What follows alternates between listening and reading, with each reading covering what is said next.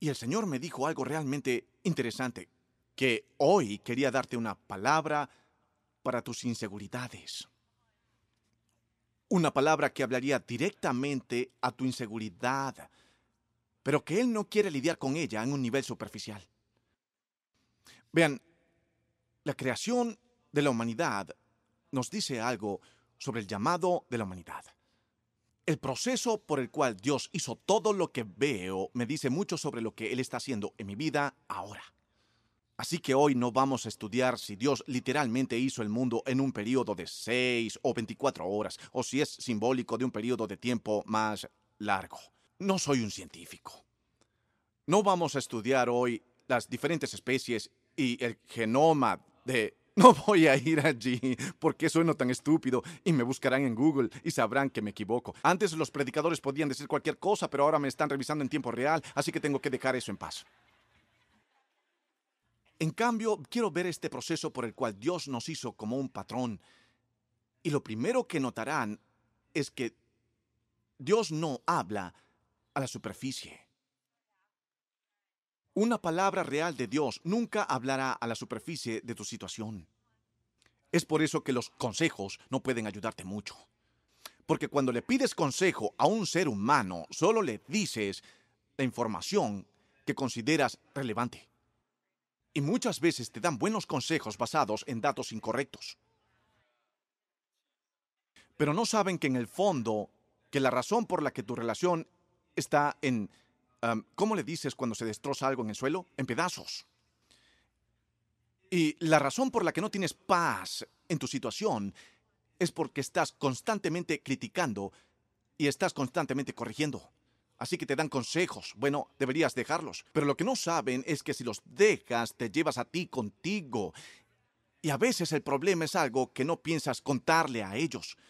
Dios no da consejos porque Él sabe lo que hay debajo de la superficie. Así que mientras oras por los síntomas, Dios está prescribiendo un remedio y una cura para lo que está causando la enfermedad. Eso es lo que lo convierte a Él en el gran médico. ¿Soy solo yo? Podríamos ir a casa y saber que invertimos bien el dinero de la gasolina. Porque quiero saber qué es y dijo Dios. Y dijo Dios, porque cuando Dios habló, recuerden, Él ha estado ocupado. Saltamos directamente a la mitad de la historia de la creación. Ni siquiera hablamos de todo lo que Dios hizo en los primeros cuatro días. Me siento mal saltándome eso porque es algo increíble. Cuando dijo que haya luz y la luz fue como, está bien. Esto es una locura. Pensé, pensé que eso era increíble hasta que vi lo que hizo el segundo día. Y en el segundo día, cuando realmente Dios sigue superándose. Porque después de crear la luz, creó el firmamento y luego creó el cielo y luego creó las aguas y eso se veía bastante bien hasta el tercer día. Luego, al tercer día, Dios se ocupa dándole vida a la tierra que Él creó y separar las aguas para que pudieran quedarse en su lugar, para que pudiera crear un escenario para que la vida humana comenzara. Eso fue el tercer día.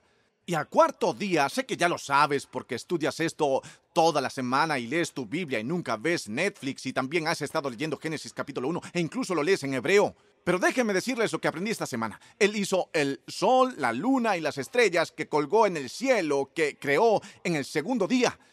Y luego en el quinto día, es por eso que quedé en el quinto día, porque en el quinto día Dios hizo algo diferente que no hizo ningún otro día. Apóyense en esto. Él lo creó y luego lo bendijo. Estúdialo por ti mismo. A tu antojo. A tu antojo. Miren y vean que no bendijo la luz. No bendijo la oscuridad. No bendijo la luna. Él comenzó a bendecir al quinto día. Porque en el quinto día Dios comenzó a crear a los seres vivos, a los seres vivientes. Levanta la mano si eres un ser vivo. Eso significa que eres bendecido. Toca a alguien y dile, estoy bendecido de estar vivo. Ah, sé que has estado quejándote toda la semana, pero está en pasado. Míralos de nuevo y di, estoy bendecido de estar vivo. Estoy bendecido de tener un respiro.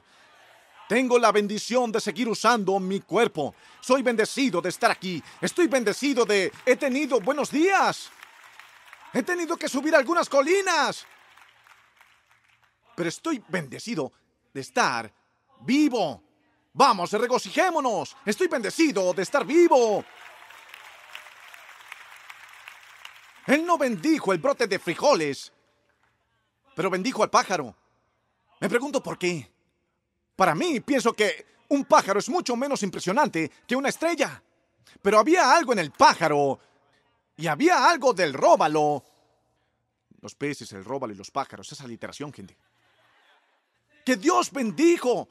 Y no solo lo bendijo, sino que lo creó directamente. Ahora, miren, los nerds de la Biblia muevan sus manos, muevan sus manos, muevan sus manos. Ustedes aman estas pequeñas cosas, no necesitan un cliché que rime ni algo que comience con la misma letra porque aman la palabra de Dios. Esto es para ti. Cuando Dios le dijo a la tierra que produjera vegetación, la tierra la engendró.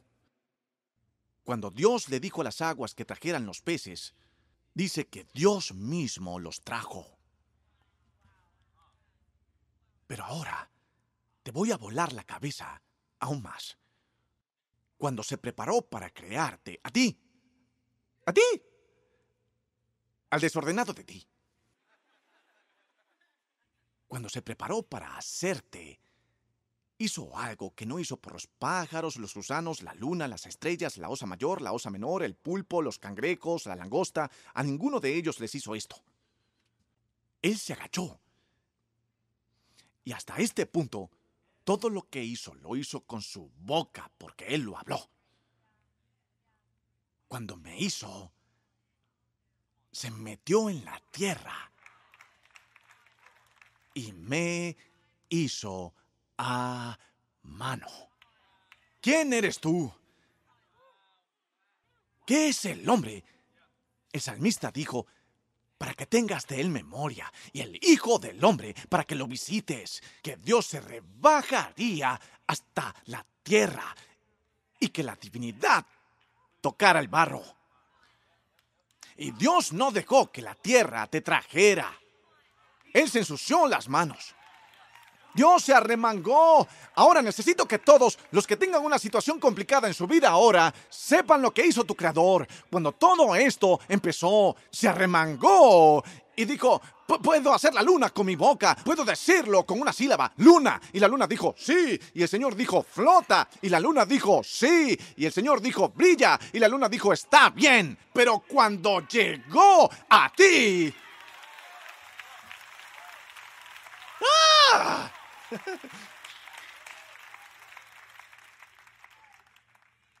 Así que me parece que si creemos, Génesis 1.26, que fui hecho de un desastre a la imagen de mi creador, que no hay ningún desastre en mi vida en este momento que no pueda llevar a mi creador y esperar que él diga, lo bendeciré de todas maneras. Dios mío. De acuerdo. De acuerdo. De acuerdo. Que alguien grite, soy bendecido. Soy bendecido porque Dios dijo que estoy bendecido. Y oigan, déjenme decir esto, por si alguno de ustedes tiene enemigos. Lo que Dios bendiga, ningún hombre lo puede maldecir. lo que Dios bendijo, Incluso tus enemigos son parte del departamento de reparaciones. Porque Dios va a usar a la gente que no le gustas para cumplir Génesis 1.26. Porque no a todo el mundo le gustaba Jesús. Si a todos les hubiera gustado, no lo habrían crucificado. Si no lo hubieran crucificado, Él no podría haber muerto por tu pecado.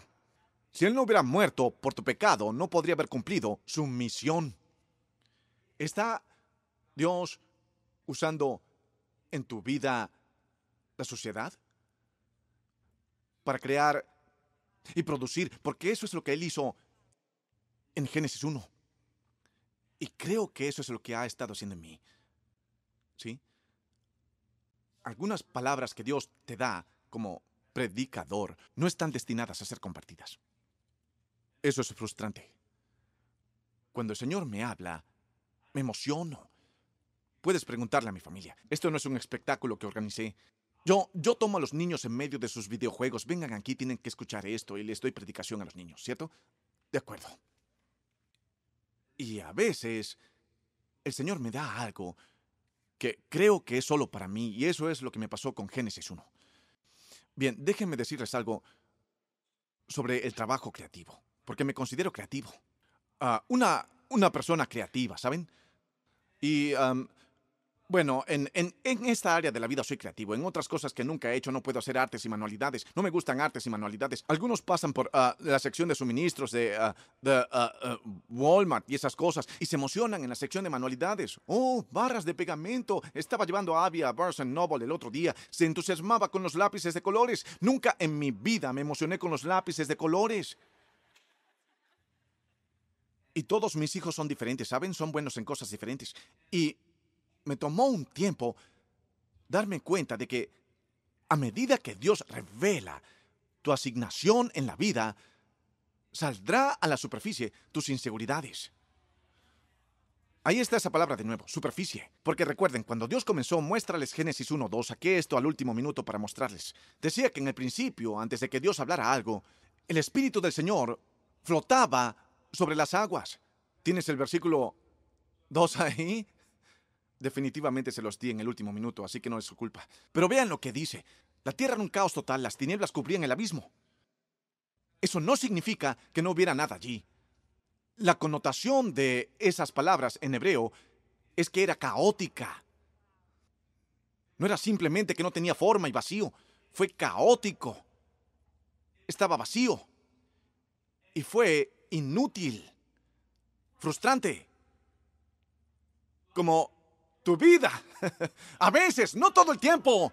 Lo sé, ahora mismo te ves increíble. Pero ese es tu yo de la superficie. Ese es tu yo de domingo. Ajá. Pondré una cámara escondida en tu casa esta semana y luego vendré a predicarte, no basándome en lo que me mostraste el domingo, pero con lo que me mostraste el miércoles. No me hagas traer una palabra de miércoles en esta iglesia esta semana sobre lo que vi el miércoles en el Espíritu.